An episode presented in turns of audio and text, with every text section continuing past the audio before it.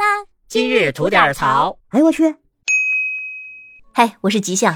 一年一度的双十一马上就要到了，那很多小伙伴们都已经等不及了，早早的都参加完预售活动，就等着双十一付尾款了。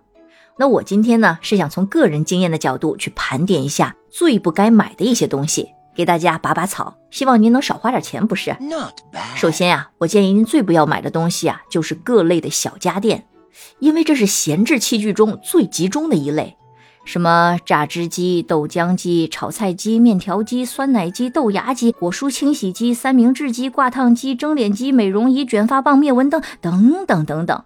那其中一些厨房家电，我相信刚买来的时候大家都是跃跃欲试的，那所以使用的频率也会比较高。但是新鲜劲儿一旦过去了，也再加上这些小家电们大多都是清洗起来特别的费功夫。那放在家里的唯一结局就剩吃灰了。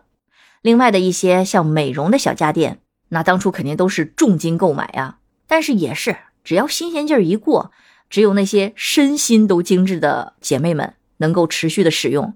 而一些像跟风人士，那比如就像我，那是从开始的天天用，然后到缩短使用频率，直到完全也想不起这个东西。啊，还有像卷发棒这种东西。我相信很多女孩子甚至都不止一种啊，我就是这样的人，因为它还分一些什么直板的、呃大卷的、什么玉米须的，包括现在比较流行的微型烫的。那买的时候呢，我们都会想，哦，那以后我就可以每天换不同的发型了。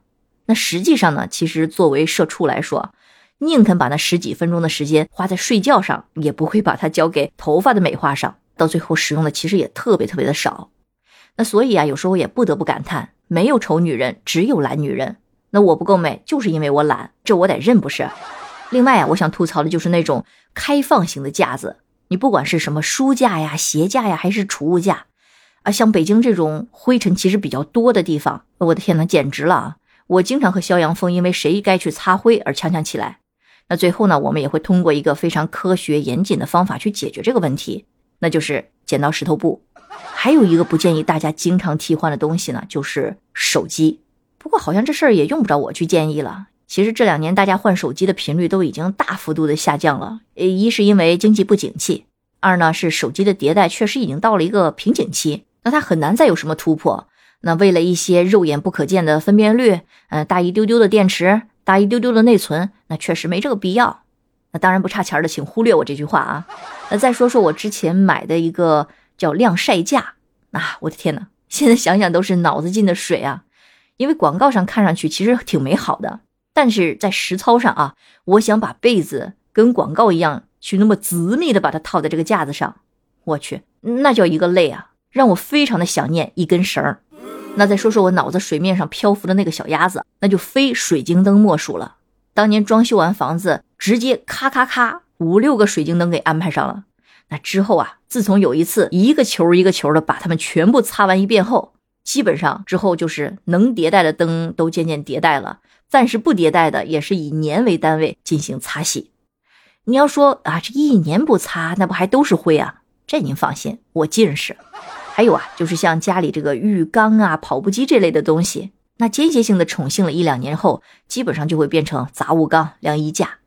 那最后再说说一个很无用的一个东西啊。那就是大型公仔，真的是太占地方了。至今我家飘窗上还站着一个大恐龙，一个大熊，面冲外，跟哼哈二将似的站着。